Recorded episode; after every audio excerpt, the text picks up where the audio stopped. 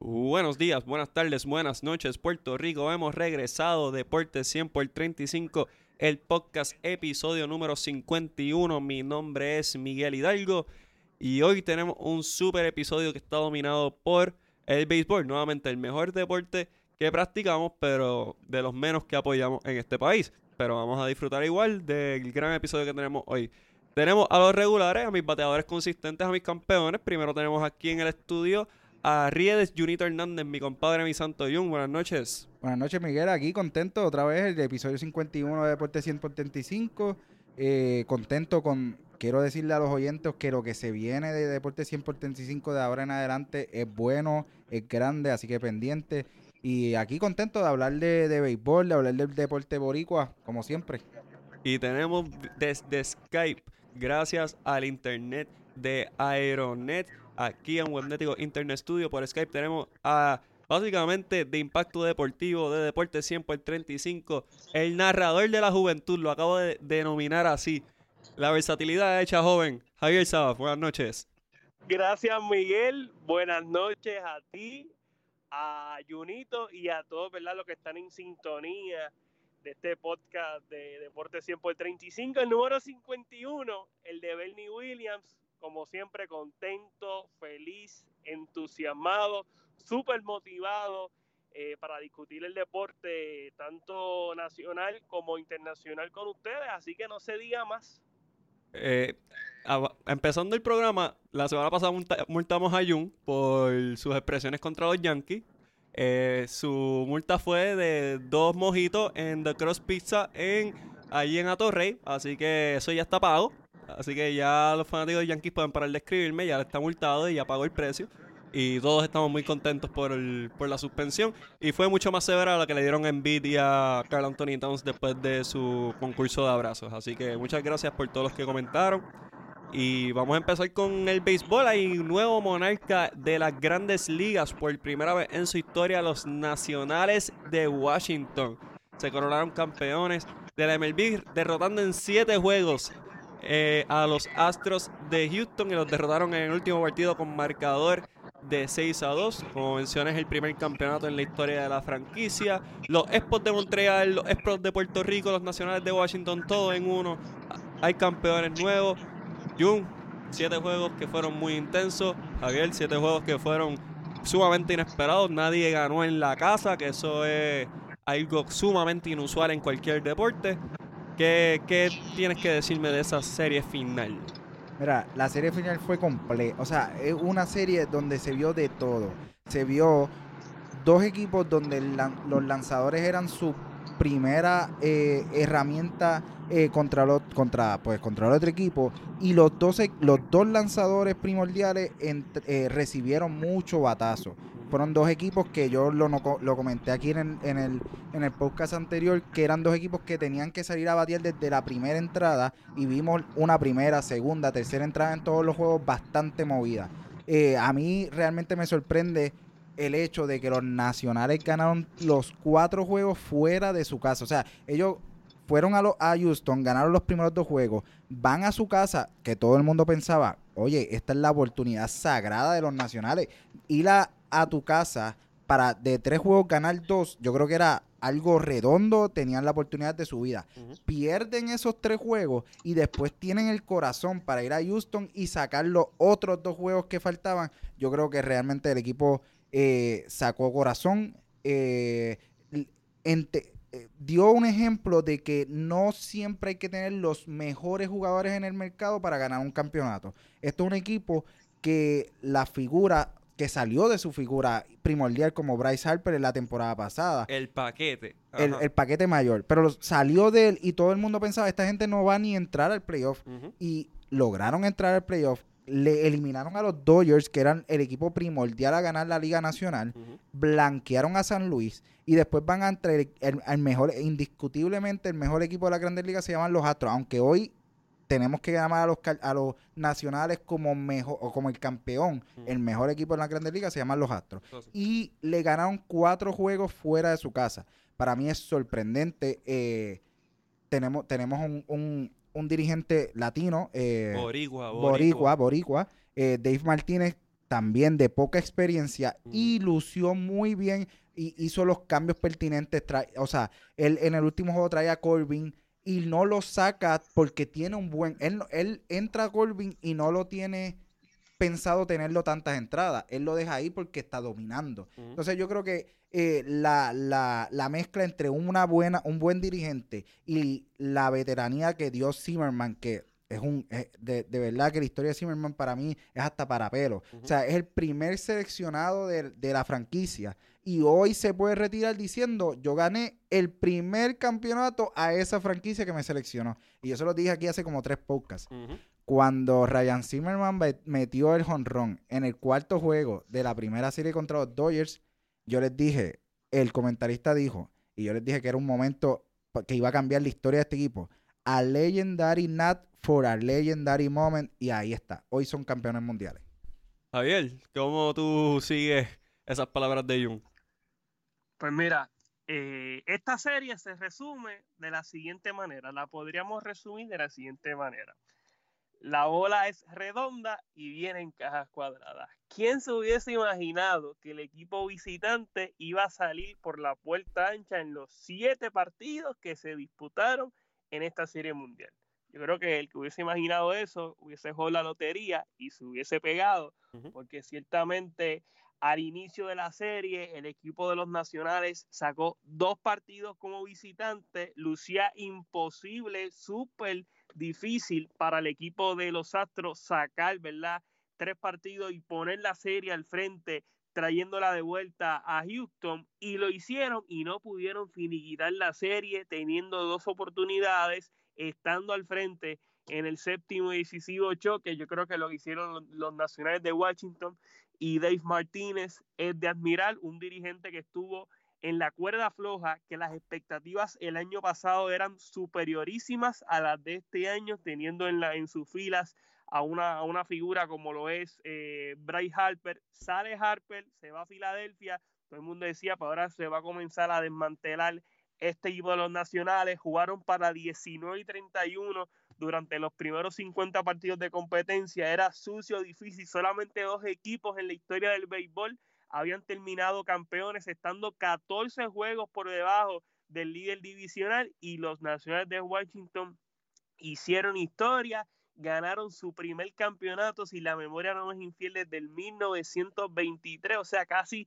100 años sin ganar un título y el de ascendencia puertorriqueña lo consiguió. Hay que hablar de Anthony Rendón, me parece que fue pieza fundamental en este equipo de los nacionales, lo hizo muy bien en el lado ofensivo y en el lado defensivo, atrapó unas bolas que, que si e, e, esa bola hubiesen pasado en muchas ocasiones, hubiesen sido extra base, eh, bateando, llegó el, eh, conectó los batazos oportunos, Juan Soto demostró que no le tiene miedo a nadie. Me hizo recordar a Miguel Cabrera cuando en el 2003 le conectó el cuadrangular a Roger Clemens, luego de que Clemens le había tirado una bola pegada y alta para meterle miedo. Cabrera fue a él y conectó de cuadrangular. Juan Soto a lo largo de toda esta postemporada eh, lució a mil maravillas. Ciertamente es el futuro de esta organización. Salió Harper, pero cuenta con Juan Soto que despunta muy bien, Stephen Stroud, que también fue seleccionado por el equipo de los nacionales. Me parece que además de eso, por el caso de Soto, pues él, fue draft, él no fue drafteado. Recordemos que los jugadores internacionales no van a un draft internacional. Ellos, ¿verdad? Pues son, son firmados por la agencia libre, pero que fue firmado, o sea, su, su firma de profesional la hizo con los nacionales. El caso de, de Stroud fue drafteado por el equipo de los nacionales Zimmerman fue drafteado por el equipo de los nacionales. Anthony Rendón fue drafteado por el equipo de los nacionales. Michael Taylor fue drafteado por el equipo de los nacionales. O sea, esos son los que recuerdo, esos cuatro. O sea que este equipo lo ha hecho muy bien. La, los que son los scouts, la alta gerencia, eh, han identificado estos jugadores desde antes de ser profesionales y mira, y ahora se están viendo los frutos yo creo que lo que hizo los nacionales es de admirar, es de reconocer y otros equipos deben de emularlo de cara al futuro. No quiero finalizar este pequeñito análisis eh, hablando de la figura, sin hablar de la figura de Stephen Stroud. Yo creo que uno de los lanzadores que mayor, mayor proyección se tenía antes de debutar en el béisbol de la Grandes Ligas, en los últimos, te puedo decir, tal vez 10 o 20 años, era precisamente Stephen Stroud. Desde AAA se estaba hablando que era un fenómeno, una cosa de otro mundo, que iba a ser el próximo Nolan Ryan, una cosa de, del otro mundo.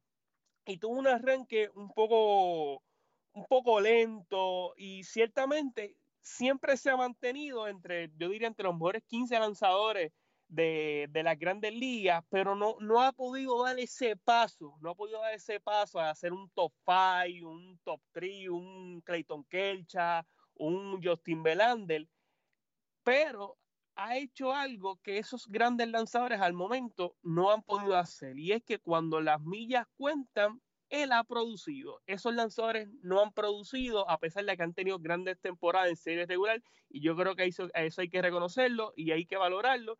Estoy muy contento y muy feliz porque Deis Martínez se haya convertido en el tercer latino en ganar la Serie Mundial y el segundo puertorriqueño. Y en Ristra, vamos a ver si el año que viene Carlos Beltrán logra seguir esta, esta eh, vamos a remontar a ese séptimo partido. Eh, estaba ganando Houston 2 a 0. Yo me corrige si estoy, en, estoy mal. Eh, Green que está dominando el partido. Un dominio absoluto. Eh, Rendón del cuadrangular. Entonces, eh, baja Kendrick al, bateo y ahí entra el bullpen específicamente y no Gary Cole. No, entra, eh, se me va el nombre, Smith, si no me equivoco, que, solamente fue a, tirarle a Kendrick. Pero mucha gente estaba especulando de por qué no usaron a Gary Cole, porque Gary Cole no había lanzado el sexto partido y estaba fresco para el séptimo. Eh, y ahí es que ocurre el honrón de Howie Kendrick, que se van adelante y pues la historia se cuenta sola, que los nacionales terminaron ganando. Mucho se ha criticado la decisión de, de AJ Hinch de no poner a Gary Cole o, y también sacar a Zach Greinke, porque Zach Greinke había lucido enorme. Eh, ¿Ustedes estaban de acuerdo con sacar a Greinke del partido y no traer a Gary Cole? ¿Hubiesen traído a Gary Cole? ¿Hubiesen confiado en el bullpen? Ok, ahí son dos preguntas. Eh, yo me voy más por, por, si voy a criticar a Hinks, que está en el, está en el momento, tiene un montón de estadísticas que nosotros no manejamos. Eh, lo critico por sacar a Grenke y no por tratar de traer a Cole a mitad de una entrada. Yo pienso que el saco a Grenke trayendo al, lanzador, que creo que fue Smith, no quiero meter la pata, pero creo que fue Smith, eh, lo trae porque había dominado a Kendrick. Entonces lo trae sacando a, a Grenke para que termine la entrada, para entonces Cole, que es un abridor que está acostumbrado a entrar al juego sin nadie en base, eh, entrando de cero, pueda empezar la entrada de, cero, no tener que relevar una entrada donde hay un hombre en primera y pues donde tienes que entrar eh, ya caliente y toda la cosa. Por ende, mi, para mí el error fue sacar a Grenke, porque para mí Grenke estaba tirando bien. Ah, que que dejó una bola en el medio y Rendón, que es uno de los mejores bateadores de las grandes ligas hoy por hoy, te la sacó perfecto. Eh, yo creo que pues Hinks jugó a su relevista, que es un relevista que ha sido eh, efectivo en otras ocasiones. No lució bien contra Kendrick, que de hecho eh, fue un batazo, digamos, no, yo no llamo batazos de suerte, pero fue un batazo con algo, con algo de suerte. No fue un batazo, no es estos honrones que tú dices desde que le dio al bate, la sacó. O sea, y si tú ves la rutina del bateo de ese turno, él le dio atrás a la bola, por eso es que le da para Rayfield. Él no, él no pujó la bola para el Rayfield, él le dio atrás a la bola y la bola fue para Rayfield. Eh, por ende, si me, si me pides una contestación a esa pregunta, más fue el error de sacar a Grenke a mitad de esa entrada que no traer a Cole a mitad de la entrada. Para mí, él lo estaba guardando para una sexta, para empezar una sexta entrada de cero. Ahora bien, ya la sexta entrada, pues ya estaban abajo en el partido. ¿Para qué lo vas a traer entonces? O sea, ya estando atrás, tú, tú tratas a que eh, no te hagan más carreras, pero no traer al, al, al, al iniciador que tú lo vas a traer como relevista para que te mantenga el juego en cero. Por ende, eh, yo creo que el error de Hinks, en mi caso, en mi opinión, fue sacar a Grenke a mitad de la, de la entrada cuando básicamente Grenke había retirado 12 bateadores al hilo, un jonrón y lo saca. Para mí ese fue el error. El lanzador que entró fue Will Harris, que tenía récord de 4 y 1 y un ERA de 1.50. Y como mencionas, antes de ir a Javier, eh, Javi Kendrick, yo había visto una estadística de ESPN que de 100 rectas que le habían tirado de, en esa misma, esa misma estilo, solamente había dado cinco hits y todos habían sido singles. Sí, es que fue, fue, un picheo establecido a donde tenía Gale y, y Kendrick hizo su trabajo. Exacto. No, y sobrepasó su trabajo porque nadie esperaba que la votara. Así que eso viene el caso. Pero vamos a, hablar, a dejar que Javier hable y me diga su opinión acerca de la decisión de, de AJ Hinch. Mira, eh, wow, ¿cómo te puedo, qué te puedo decir? Yo creo que se la jugó, Hinch se la jugó por el libro. Hinch trajo al que ha sido el mejor relevista a lo largo de la temporada, Will Harris. Que si Greinke podía seguir lanzando, claro que podía seguir lanzando, pero aquí la pregunta es, eh, Greinke se tiró un gran juego. O sea, para mí fue tal vez la mejor salida que tuvo fuera de Col, que tuvo también una serie bastante sólida, la mejor salida de cualquier iniciador del equipo de los, de los Astros durante ¿verdad? Esta, esta, serie, esta serie mundial. Y lanzó también que tal vez de seguir, el darle la oportunidad que se enfrentara a, a, Howie Kendricks y Kendrick conectaba de cuadrangular, pues íbamos a olvidar lo muy bien que lanzó Zach Greinke. Y teniendo, teniendo en el bullpen a un relevista como Will Harris, que ha sido verdad la consistencia en el bullpen de este equipo de los Astros a lo largo de toda la temporada, pues yo creo que lo hizo muy bien el dirigente en, mira, antes que le den el palo a, a San Greinke, pues vamos a traer, o tal vez ya le dieron el palo con, con, con, Rendón, pues mira, vamos a traer al mejor relevista mío, me la voy a jugar por el libro, que esto es lo que me ha salido bien durante toda la temporada, y se supone que me sale, o sea, ¿por qué voy a cambiar lo que ha sido la fórmula ganadora? No la cambió, y en esa ocasión, pues, en la fórmula ganadora se convirtió en una fórmula perdedora. Luego trajo a Osuna, que para mí es uno de los mejores cerradores que hay en el béisbol. Yo lo tengo en el top 5. Y Osuna también le conectaron la bola. Mira, el béisbol, la bola es redonda y viene en cajas cuadradas. O sea, aquí cualquier cosa puede pasar. Will Harris, el mejor relevista. Eh, Osuna, cerrador probado que ya previamente había estado ¿verdad? en estas circunstancias que es un gran lanzador y también le conectaron a Greinke se la, se la sacó Rendón. Son cosas que pasan en el béisbol. Yo creo que el dirigente AJ Hinks hizo lo mejor que pudo hacer, se la jugó por el libro y mira, tuvo la mala suerte, como pasa en el béisbol, que no le salió. Eh, en mi opinión, yo no culpo a AJ Hinch por la simple y sencilla razón de que es un juego 7. Todo cualquier cosa puede pasar en un juego 7, cualquier jugador se puede crecer. En este caso fue un jugador de la talla de, de Javi Kendrick. Los Astros dejaron 10 corredores en base. O sea, tuvieron gente en base en los primeros 5 innings. Es verdad que estaba lanzando más Scherzer, pero con más razón, mucho peligro hubo con más Scherzer en la loma. Y los bateadores, que fueron la clave consistente que supuestamente hacía superior a este equipo de Houston, no respondieron. Correa no respondió, no respondió Bregman, no respondió Jordan Álvarez, o sea, no respondió ninguno de los caballos que están firmados para dar esos batazos grandes. Así que yo no culpo a Hinch porque, mira, si así el bullpen siempre te ha respondido, no hay razón para desconfiar y más en un séptimo juego. Y lo que dice Jung, no lo había pensado, pero me hace mucho sentido. Cuando, cuando tú piensas en un tipo como Gary Cole, él está acostumbrado a entrar a un juego con unos cuantos lanzamientos de antemano, el brazo ya suelto, nadie en base, o sea, no, no con ese tipo de presión. Cuando se mete en ese tipo de presión, pues sí, él responde como cualquier lanzador estelar, pero no, no es esa situación a la que está acostumbrado.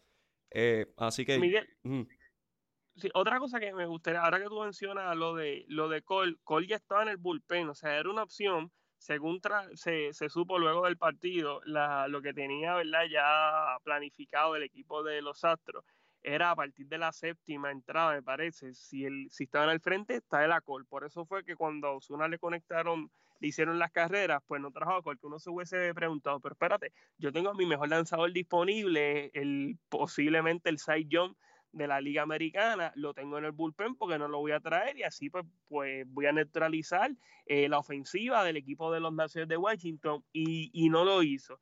Y ahí también hay que pensar lo que, lo que ha sucedido en los últimos años. Más de recordar la, la, serie mundial del equipo de los Dodgers ante el equipo de los Astros de Houston.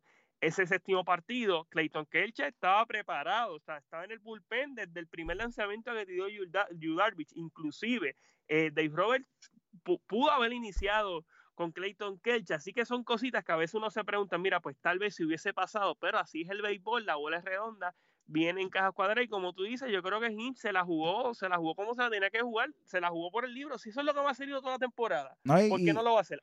Hay otros casos, como el caso de Madison Garner, cuando cerró en el 2014, que lo trajeron de relevista, que ahí sí neutralizó por completo la ofensiva del, oponente. En 2014 ahora se me, se me creo que fue contra Anteripo de Detroit, si la memoria no me es infiel, eh, o Texas, pero, pero ahí, ahí le salió se la jugó, mira, se la jugó Bruce Bochy y le salió. En, eh, los últimos años, pues los dirigentes no, no, le han, no le han brindado esa oportunidad de, mira, pues es mi mejor lanzador, le voy a dar la oportunidad que tire hoy. Se han ido por lo que ha sido, ¿verdad? La, la, fórmula ganadora lo largo de toda la temporada y yo creo que eso también, eh, lo que es la analítica, la estadística, debe de influir, ya tú tener delineado cuál va a ser tu plan, eh, durante, la, durante ese séptimo juego, lo que te ha salido bien en otro, en otro juego. Así que yo creo que están un poco, un poco, ¿cómo puedo decir? Que están un poco atados a las decisiones, yo creo que de, la alta jerarquía de la, de la franquicia, porque tal vez, mira, si, ok, ya yo tengo, bajo la estadística, me dice que tiene que lanzar este porque en los últimos días me ha tirado muy bien y ha salido tal cosa y esta es la fórmula para ganar.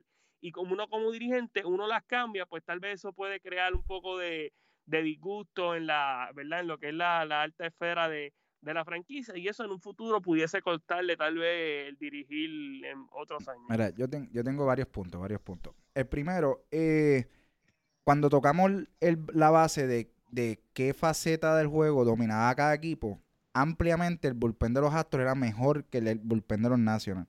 So que eh, Hinks tenía una herramienta en su bullpen que no tenía el otro. Eh, por ende, el, eh, Dave, Martínez tenía que estar usando a sus abridores. Usó a Corbin, usó a Starbucks en uno de los juegos de relevista. Eh, lo que Hinks tenía un bullpen mucho más efectivo. Por ende, yo realmente por eso es que si tengo que criticar algo, que no lo critico porque volvió, como tú dices, Javier, jugó bajo el librito. trajo al relevista que más efectivo había sido en la serie regular. Eh, y él sacó a su, a su abridor que ya estaba alto en picheo, que había tirado un juegazo, pero que también en velocidad ya había bajado. Así que pues lo sacó y trajo un relevista que había sido efectivo contra una persona que sí fue un una, fue el MVP de la serie anterior, eh, pero había bateado de 25, había dado 6 hits sin 0 honrones, 0 RBI. Por ende, se la jugó. Se la jugó y le salió mal. Por ende, otro punto que quiero dar es, eh, en el podcast pasado estuve mitad de acuerdo contigo, Javier, y mitad de desacuerdo en el sentido de que dijiste que en el béisbol es el deporte que más fácil se dirige.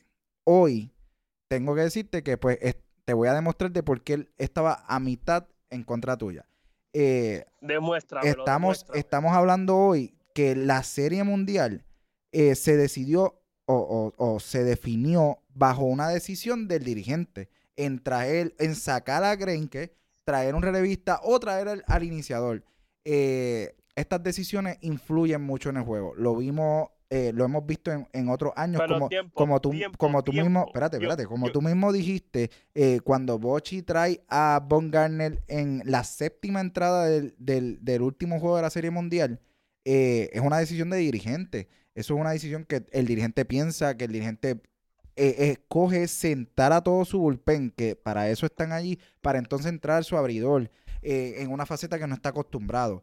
Por ende, como te dije, en aquella ocasión estaba de acuerdo en el sentido en que estos jugadores ya saben lo que van a hacer en el terreno de juego, pero estas decisiones las escoge el dirigente. Este, eh, te digo, este séptimo juego, yo pienso que si hubiesen dejado a Green, que hubiese sido otra historia, por ende, la decisión del dirigente o las decisiones del dirigente son bien vitales en el juego del béisbol. Miguel, ¿puedo pedir un tiempo? Lo quiero full. Adelante. ¿Me lo concedes? Te voy a multar. Junito, pero en el caso, vamos, vamos a ponerle. Y si Greinke hubiese seguido lanzando y ahí se abría el juego con Greinke, Kendrick le sacaba la bola a Greinke. Si eso se hubiese dado. O sea, el béisbol es impredecible, Junito. O sea, el béisbol es un deporte impredecible. Él se la jugó por el libro, lo que estadísticamente ha resultado. O sea, y esto es como cuando tú vas a jugar Blackjack, tú tienes, hay unas jugadas que tú tienes una probabilidad mayor de atinarla y una probabilidad menor de atinarla. Y eso está pre eso ya antes, antes del juego, ya tú tienes esas probabilidades.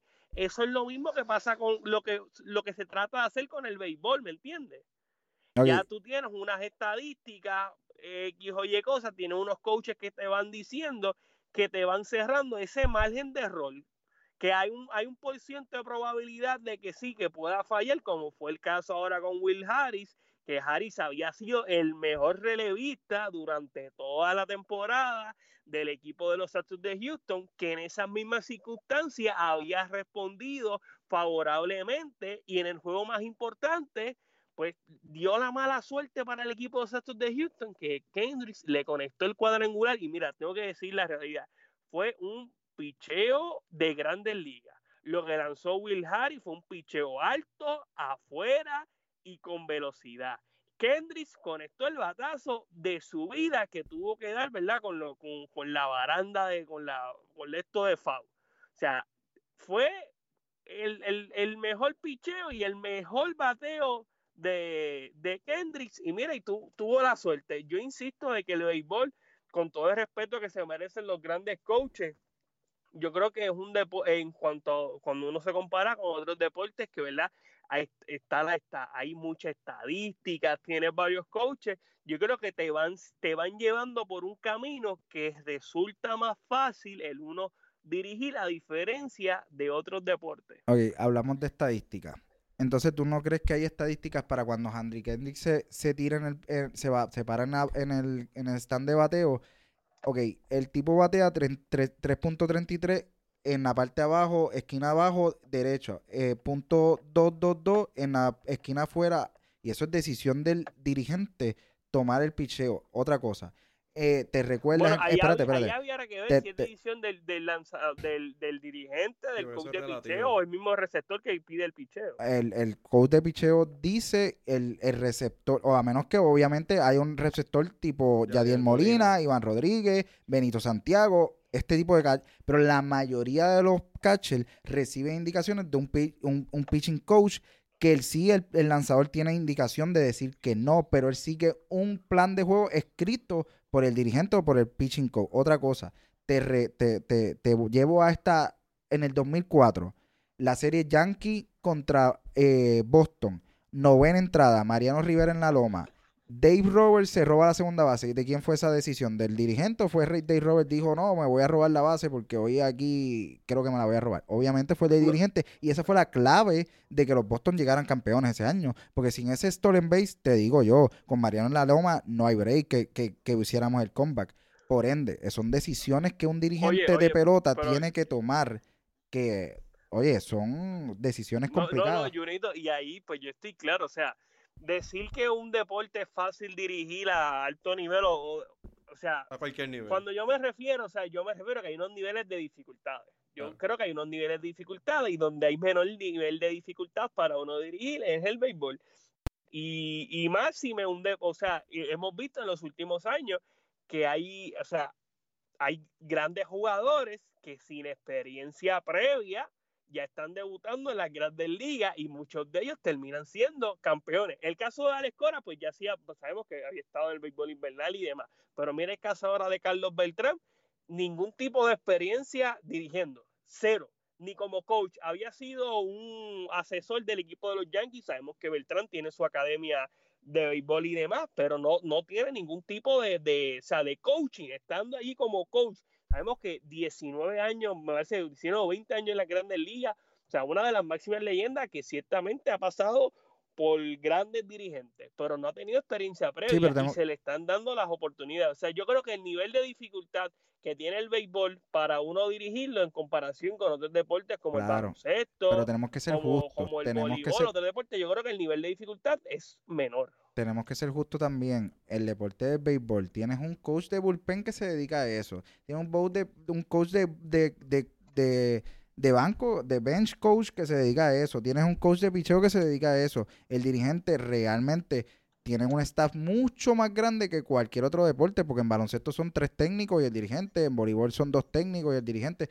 En pelota hay un montón, o sea, de coaches que se dedican a darle la mano. El, realmente el dirigente eh, en el béisbol como tal también está para, para controlar un, un, un, un camerino. Y por eso es que Beltrán llega, o sea, por eso es que al final, en esta decisión de Beltrán, quedan Eduardo Pérez y Carlos Beltrán. Pues son dos peloteros, son dos personas latinas en un equipo que maneja mucho latino y que realmente saben que pueden tener el control de tanto las personas eh, pues, de Estados Unidos que hablan inglés como los latinos que, se, que muchas veces se sienten echados a un lado porque no hay, no hay esa conexión con el dirigente.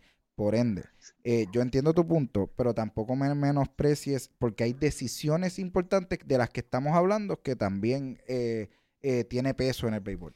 Voy a, voy a tomar control otra vez, este, porque ya estamos hablando de Beltrán, pero no quiero dejar pasar un- una pieza bien importante. Y es una de las preguntas que quería hacerle. Con todo y la historia del libreto de Washington, de Cinderella, de que lograron su primer campeonato en su historia y toda esa cuestión, eh, en mi opinión, si me preguntas hoy, ellos no son los favoritos para ser eh, campeones el año que viene. Aparte de que obviamente está Strasburg que se salió de su contrato, la expectativa es que vuelva a firmar igual que Rendón. Pero eh, si me preguntas hoy, los nacionales de Washington no son ni el candidato por la nacional ni el candidato idóneo para ser, para repetir como campeones. ¿Qué ustedes creen? ¿Ustedes creen que Washington pueda tener otra corrida como esta? ¿O eh, fue algo de básicamente el destino? Dale, Javi. Pues mira, eh, yo eh, discutí algo similar el, nosotros en Impacto Deportivo y me cayeron, me cayeron encima. Yo realmente no veo un favorito claro, o sea, yo no veo un favorito claro en la, en la liga, en la liga nacional, en la división del este. A mí aún no me convence el equipo de los, de los Bravos de Atlanta. Para mí han tenido mucha suerte en estos dos años, ¿cierto? Han ganado, llevan ya dos años ganando la división y con la figura de Robert Acuña y de otros jugadores jóvenes, eh, pues deben de estar ahí, deben estar ahí batallando. Pero a mí yo creo que le deben, de dar unos años. Freeman, pues ahora ya con, me parece que ya está en los 30 años, Brian McCann ya está en la parte final de su carrera. Eh, también ahora eh, Mark Kaikas también está en la parte final de su carrera, que a mí ese equipo no me convence. Y yo no veo un favorito claro en la división del este me parece que el equipo que sí es, eh, yo tendría como el primero en la división del, del, este de la Liga Nacional, por lo que he visto, son los Nacionales de Washington, pero dependen de tratar de mantener a Anthony Rendón y tratar de mantener a Stephen Straul. Ya Straul señaló que él va para la agencia libre, va a buscar más dinero y ya ha pasado en otros deportes, el caso de Lionel terminó campeón, pasó a otro equipo, Pujols en el béisbol terminó campeón con los Cardenales, pasó a otro equipo, así que hay que ver si el equipo de los nacionales logra mantener a Rendón, logra mantener a Straud, si ellos logran mantener ¿verdad? ese núcleo, ahora con, con Juan Soto ya más, más, experimentado, yo los tendría de favoritos, pero no un favorito, no un favorito sólido, yo creo que hay otros equipos ahí que pudiesen dar la batalla, el mismo equipo de los Bravos, como, como dije, eh, también está en el equipo de, de, los Phillies de Filadelfia, los Mets, hay que ver ahora, ¿verdad?, qué firman hacen ¿Y los ahora en el invierno, eh, también están los, los, el equipo de Miami, yo creo que es el equipo más, más, más flojito de esta división del este. Eh, pero yo por lo menos, o sea, no, no veo un favorito claro. Entiendo que debe ser, debe ser el equipo de Washington, pero con una u otra firma de cualquiera de los otros dos, de otros equipos, yo creo que pudiesen eh, pasar a ser los favoritos. Y en la Liga Nacional, yo creo que los Dodgers siguen siendo. O sea, siguen, yo estaba hablando de la, de la división, pero en cuanto a la Liga Nacional, parece que los Dodgers siguen siendo los favoritos. O sea, este núcleo de jugadores jóvenes y con el buen picho que tienen, y si logran estar saludables, si Kershaw está saludable durante toda temporada, si Ryu eh, se mantiene saludable, ya sabemos lo que, es, lo que es capaz de hacer. Así que yo creo que los Dodgers, a pesar de que cayeron derrotados precisamente ante el equipo de Washington, yo creo que continúan siendo los favoritos. Pues mira, ok, en el béisbol es complicadísimo eh, volver a ganar. Mm. El último equipo que lo hizo, volver a ganar años corridos, fue los Yankees en el 2000, 99, 2000, eh, para allá atrás. Sí, sí. Eh, otro equipo que se acercó fue San Francisco, que ganó 2010, 2012, 2014. pero es complicado. Eh, yo realmente no quiero decir que fue cosa del destino, eh, pero sí creo que la tienen complicado. Eh, en la Liga Nacional vemos a los Dodgers que todos los años sí se quedaron con su dirigente, que para mí fue un error, uh -huh. pero sí todos los años tienen un buen equipo, tienen dinero para contratar los mejores free, agents, están atrás, o sea, están hablando de contratar a Francisco Lindor, que para mí es el quizás el mejor free agent ahora mismo en la Grandes Ligas, eh, de jugador de posición. Eh, por ende, yo, yo realmente lo veo bien complicado.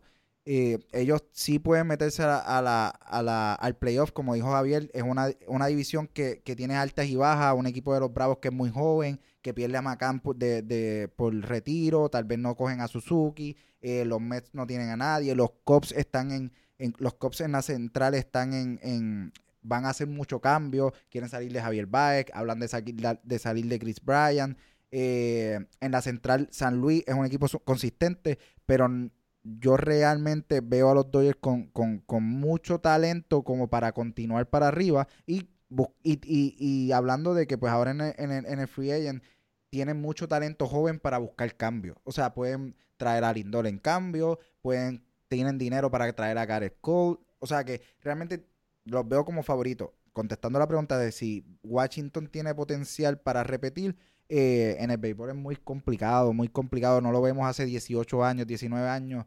Eh, cuesta arriba, cuesta arriba. Yo, yo estoy de acuerdo. Y si los Dodgers pueden conseguir a Francisco Lindor, para mí son líneas para ser los máximos campeones. Y yo asumo que irán tras algún lanzador porque todos los equipos van a estar en busca de un lanzador, incluyendo los Yankees que ya han firmado como a cinco lanzadores abridores, cuatro el bullpen y tres jugadores del field, así que... ellos tienen que hacerlo porque Kershaw ya está, ya se vio que va para atrás. O sea, ya no hay una mejoría, ya eh, eh, San Francisco ya logró salir de Ball Garner, eso es lo que va a pasar con los Dodgers eventualmente, o sea que ellos tienen que buscar cómo mover esa ficha. Así que felicidades a los nacionales de Washington, a sus dos fanáticos, Georgie Torres y Paula. Así que disfrútenlo y vamos a ver si el año que viene tienen suerte. Ahora vamos a brincar a la nueva firma en la ciudad de Nueva York, Carlos Beltrán. Dirigente nuevo, o sea, vuelve a la franquicia de los Mets de Nueva York, pero esta vez como dirigente. Eh, yo estaba sorprendido cuando vi que los dos managers que estaban evaluando eran Carlos Beltrán y Eduardo Pérez. Eso dice mucho de, la calidad de dirigente que estamos sacando aquí en Puerto Rico. No solamente tenemos buenos peloteros, sino que también tenemos buenos técnicos. Eh, pero Beltrán se convirtió en el quinto dirigente boricua en llegar a, ser dirigente en propiedad. Se une a Edwin Rodríguez, que fue el primero con los Marlins, eh, Alex Cora, Dave Martínez, eh, Charlie Montoya con Toronto y ahora Beltrán. Eh, firmó un contrato de tres años y se convierte en el primer dirigente latino para los Mets. Eh, Javier, ¿qué te pareció esta firma de Carlos Beltrán? Pues mira, eh, Carlos Beltrán ciertamente es uno de los mejores peloteros que ha tenido Puerto Rico. Top 5, me parece que va a ser Salón de la Fama antes de su, su, quinto año. Yo creo que entre los primeros tres ya es el exaltado al Salón de los Inmortales. Eh, Eduardo Pérez estaba en la contienda. Estoy contento, estoy feliz, ¿verdad?, de que Carlos Beltrán haya sido escogido como dirigente de los Mets de Nueva York por el hecho de ser latino, por el hecho de ser puertorriqueño, por el hecho de ser un, excelente ser humano. Sabemos lo que hace con la Academia de Béisbol, siempre ha estado activo, ¿verdad?, con, con la juventud y demás. Pero yo creo que era el momento de Eduardo Pérez. Carlos Beltrán pues como dije, ha estado ligado al béisbol durante toda su existencia, eh, unos números formidables, pasó por, la, por, las filas de grandes equipos, grandes dirigentes. Sin embargo, estaba compitiendo ante un Eduardo Pérez que ha tenido mucho éxito en el béisbol invernal. Fue campeón con los cangrejeros de Santurce, campeón con los Leones de Ponce, estuvo con la selección nacional, sea, es un, es un dirigente ya probado. En el caso de Beltrán, pues no ha tenido experiencia previa como coach, a pesar de que, como dije, ha estado ligado al béisbol. Yo creo que era el momento de Eduardo Pérez. Sin embargo, la tendencia en los últimos años ha sido brindarle la oportunidad a dirigentes jóvenes sin experiencia previa. Y aquí yo quiero detenerme en un punto que, que dijo Junito hace poco sobre, lo, sobre sobre los dirigentes y demás y lo, ¿verdad? lo, que están buscando ahora los equipos. Y yo creo que es básicamente ser, ser comunicadores. O sea, no estoy diciendo ahora el caso de el, ahora Beltrán como dirigente se va a limitar a solamente ser comunicador y no tomar decisiones. Yo creo que ellos sí tienen, ¿verdad? La, la potestad y demás para tomar las decisiones, pero yo creo que ahora con esto de la estadística, de, de la, eh, analítica, pues la labor del dirigente se va a ir reduciendo y va a terminar siendo el simple hecho de, comunicar con los otros jugadores, el sentir el pesar con la eh, y los pesares, ¿verdad? Con, con, con, la gerencia y no la toma de decisiones, pues se va a ver algo limitado y yo creo que eso es lo que estaba buscando el equipo de, de los Mets de, de, de, Nueva York, una figura, alguien que, ¿verdad? Eh, sepa inglés, sepa, sepa español, que se comunique bien, que se venda bien ante la, prensa, ante la prensa. Y Carlos Beltrán, qué mejor persona que Carlos Beltrán, que va a ser un seguro Salón de la Fama. No son muchos los dirigentes ahora mismo que como jugador eh, estén en el Salón de la Fama. Así que yo creo que por ahí se fue inclinando la balanza a favor de, Carlos Beltrán. A mí me hubiese encantado que se le hubiese brindado la oportunidad a Eduardo Pérez y desafortunadamente con esta tendencia que está que, que hay en el béisbol de Grandes Ligas de escoger a dirigentes jóvenes limita prácticamente anula las posibilidades de ver nuevamente dirigir a un Edwin Rodríguez y mucho menos ver a otros dirigentes, a otros coaches ya con mucha más experiencia, como el caso de Chey Toquendo, que me parece que ya ni siquiera está eh, como coach del equipo grande de San Luis, me parece que sí está en la parte de, de la AAA o tiene un puesto de asesor eh, eh, dentro de la organización en ligas menores, Luis Papas Rivera, anteriores a ellos, Santos Alomar, Cheo Cruz, el propio Sandy Alomar, pues ya van viendo bastante limitadas las posibilidades de ellos ser dirigentes en grandes ligas, a pesar de tener mucha, pero que mucha más experiencia que ahora los dirigentes que están seleccionando. El caso de Charlie Montoya, pues sí estuvo, estuvo bastante tiempo, Luis Martínez sí estuvo bastante tiempo eh, con John Madden como coaches, pero la tendencia en los últimos años es de primera instancia darle la oportunidad a estos jugadores una vez se retiren. Eh, vimos el caso de Aaron Boone, vimos el caso de, de Alex Cora, dirigentes sin experiencia previa. Javier, eh, solo una pregunta. Eh, ¿Los campeonatos de Aldo Pérez fueron como jugador o como dirigente? Con el equipo de Ponce y de Santurce. Sí fue como, como dirigente. Sí, no recuerdo a Eduardo Pérez dirigir la Invernal. 2008, 2008. Él, fue, fue campeón con Ponce y fue campeón, me parece que con Santurce hace varios años también fue campeón con el equipo de los Cangrejeros de Santurce y estuvo también con la selección nacional. Mira, Eduardo Pérez fue exitoso, él también jugó el nivel de NCAA, no sé si llegó a, a, ganar el campeonato, pero sé que estuvo cerca y en los momentos oportunos él como jugador le conectó varios cuadrangulares a Randy Johnson cuando las millas contaban, él producía. Así que yo creo que era el momento, era el momento de Eduardo Pérez, desafortunadamente no se le brindó. No mencioné el caso de Joy Cora. Joy Cora, pues yo creo que fue de esos primeros puertorriqueños que uno decía, mira, a este sí le van a dar la oportunidad cuando comenzaron los latinos, entiendes, los dominicanos, Felipe Alú, otros dirigentes están en el béisbol, Tony Peña, otros ¿verdad? Esos dirigentes latinos, José Guillén, que se estaba abriendo, se estaba abriendo las puertas para ellos dirigir en el mejor béisbol del mundo. Uno pensaba, pues mira, Joy Cora se le da la oportunidad, pero ya Joy Cora está entrando en edad y la tendencia, pues otra. Ok.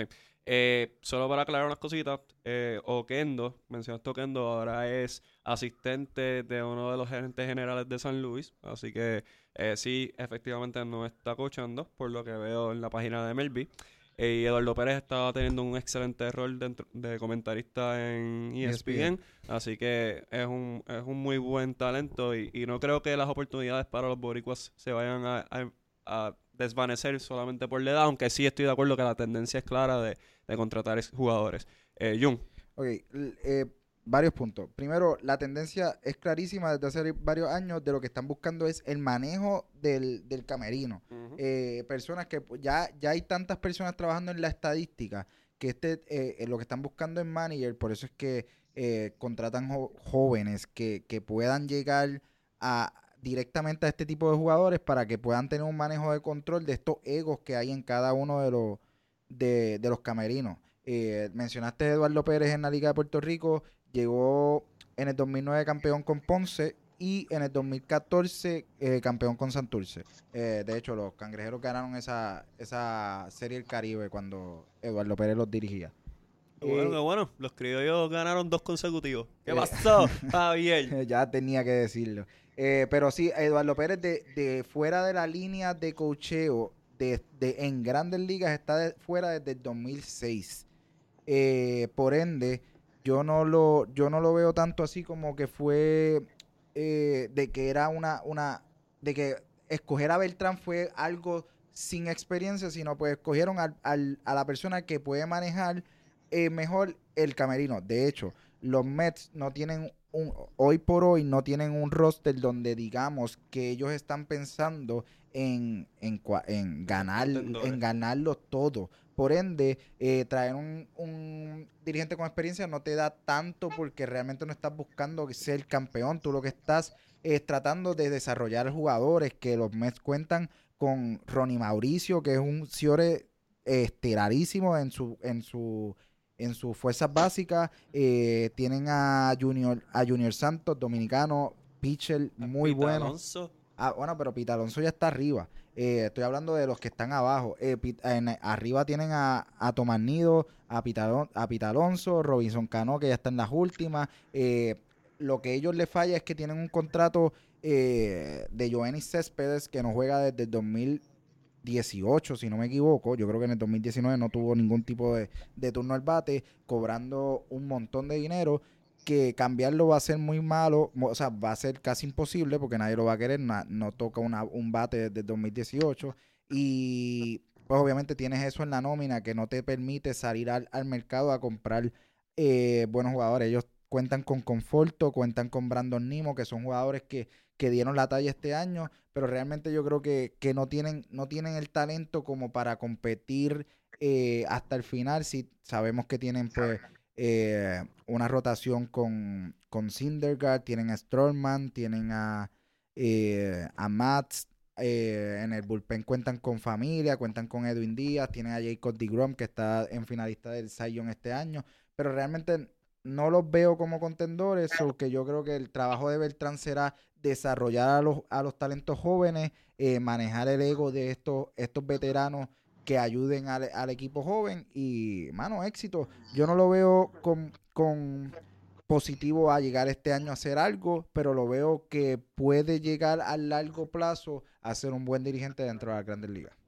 En mi opinión, yo creo que el jugador más beneficiado de este cambio va a ser Chugal Díaz, eh, porque va a tener alguien de confianza con quien va a poder comunicarse. Y eso va al punto que Javier mencionaba de tener un buen comunicador dentro del clubhouse. Y estoy también de acuerdo con Jun en el sentido de que están buscando a alguien que tenga control del camerino.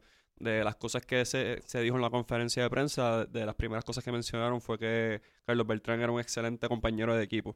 Y eso es algo que es indiscutible en donde quiera que él iba, fuera Kansas City, fuera Houston, fuera New York, fuera lo que fuera, eh, esa era una de las constantes de, de Carlos Beltrán. Así que pienso que es una buena firma. Tema aparte, tema, tema un- una, en, en Una la- nota al cárcel. una nota al cáncer, en las discusiones de post eh, Serie Mundial preguntaban cuál era la diferencia de este equipo de los Astros 2019, que no ganó, versus el equipo de 2017, que sí ganó. Mm. Muchos dijeron Carlos Beltrán. Ok, la experiencia de Carlos Beltrán te la compró. Sí, sí. Eh, pero me alegro mucho por él. Sé que fue la única entrevista que hizo.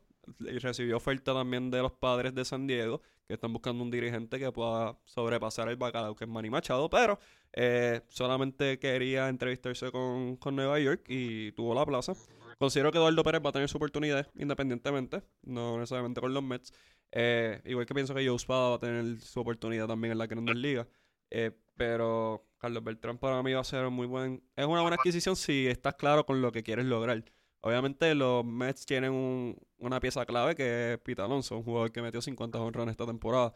Eh, pero hay mucho más que construir. Ese equipo de Nueva York sigue siendo el equipo B, sigue siendo el equipo que tiene un parque muy bonito, dicho sea de paso, el City Field, y tiene muchas muchas incógnitas que resolver antes de poder considerarse contendores. Creo que es un buen inicio firmar a Carlos Beltrán, que en el 2005 firmó un contrato de 119 millones con ellos, que es- en aquel tiempo era un, era un contrato récord. Ya sabemos que gente como Mike Trout se gana 400 millones. Eh, Machado, Machado, Machado, tu pana. todo exacto, con to- 300 millones. Que si él recibió 300, Paquito más vale que le den 350. Así que este considero una buena firma, un jugador que ya conoce el escenario. Estuvo con los Mets alrededor de 7 años, batió 280 con 149 honrones y 100 bases robadas solamente con ellos. 5 juegos de estrella. Eh, es un jugador que, que está probado y, y va a traer diferentes eh, perspectivas a diferentes áreas. O sea, es un, un bateador sólido, o sea que va a poder ayudar a Pete Alonso en ese aspecto. Es un jugador que fue guante de oro, así que en defensa va a poder ayudar a los files. Y es un jugador que es un muy buen comunicador, así que no creo que vaya a haber problema en esa organización siempre y cuando lo, lo dejen laborar. Así que para mí es una muy buena firma y pienso que Eduardo Pérez dentro de todo va a tener su oportunidad a fin de cuentas.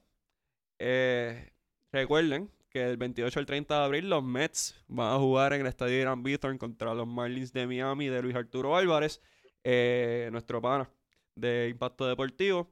Así que vamos a ver a Carlos Beltrán de dirigente, igual que vamos a ver a Chihuahua Díaz, Tomás Nido que va a jugar en la, en la Liga Invernal con los criollos de Caguas, si no me equivoco, eh, Eisan Díaz, que fue una de las revelaciones de, de la Invernal con los Gigantes de Carolina y también va a ser eh, parte de ese equipo de los Marlins de, Y cualquier, de Miami. y cualquier cambio que entre ahora en la, en la agencia libre, porque todavía queda. Sí, queda, queda demasiado. Así que muchas cosas buenas, pero el 28 y el 30 de abril en el estadio Gran Bithorn eh, van a estar los Mets y los Marlins. Así que vamos a poder ver buen, un béisbol de grandes ligas de altura y con muchos boricuas. Y se acerca el invernal. Faltan 10 días para el béisbol invernal. Así que vamos a tener nuestro, nuestra previa de eso. No se nos ha olvidado. Y también tenemos que hablar de NBA. Pero el invernal se acerca y va a estar bueno. Ya Javier, Jun y yo tenemos la guerra encendida. Ya Miguel dijo que los criollos llegaban campeones. Campeones otra vez. Y vamos a ganar el campeonato caribeño. Bendito.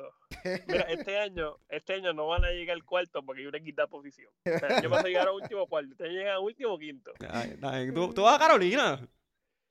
Pues chicos, es obligado porque yo soy senador desde muy pequeño, pero los senadores de San Juan no, no han vuelto al béisbol profesional, así que soy adoptado por el equipo de los gigantes de Carolina, pero reconozco que tenemos un equipo joven, un equipo de aquí a varios años, ya el año pasado se dieron los frutos llegando a la postemporada, así que vamos a ver si ahora damos el paso eh, para llegar a la, a la final. Miguel, y el béisbol está activo porque además del béisbol de la LAI, que ya está en su etapa final, también se está dando el Premier 12 y Puerto Rico está buscando la clasificación a los Juegos Olímpicos.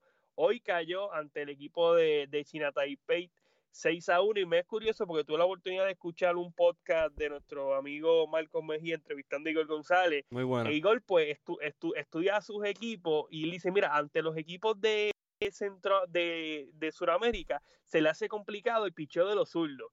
Ahora yo identifiqué que ante los asiáticos pues se, se hace complicado, se le hace complicado el picheo rápido. Ujú. Hoy inició con Fernando Cruz, que ciertamente es un tira piedras, tira durísimo, estableció una nueva marca de ponche en el béisbol doble A. Sin embargo, lo- lo- los chinos se posicionaron bien en el plato, esperaron la recta y le conectaron con contundencia.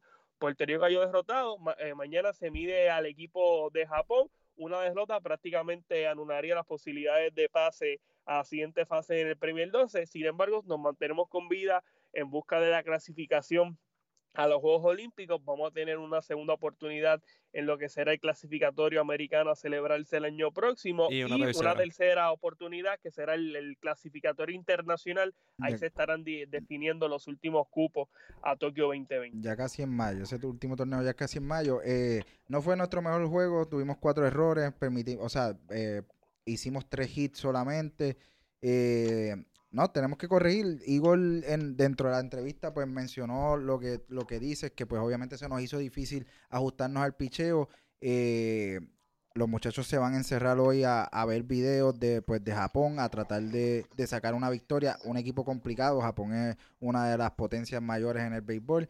Eh, pero éxito a los nuestros y como tú bien dices, todavía nos queda chance para entrar a las Olimpiadas. Y les diría que escuchen ese podcast de Marcos Mejía, se llama En la Pintura de Deportes.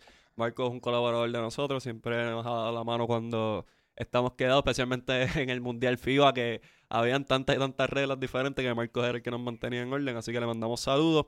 Y para terminar con béisbol, ya que nos quedan alrededor de tres minutos, tenemos guante de oro otra vez. Tenemos a Francisco Lindor, que fue guante de oro en el campo corto de Cleveland. Y tenemos a Bebo Pérez, que fue, campo, eh, fue guante de oro en la receptoría de también los indios de Cleveland. Así que tenemos dos boricuas ganando premios. ¿Qué creen de, de estas distinciones? Lindor Pues es... mira, cierto.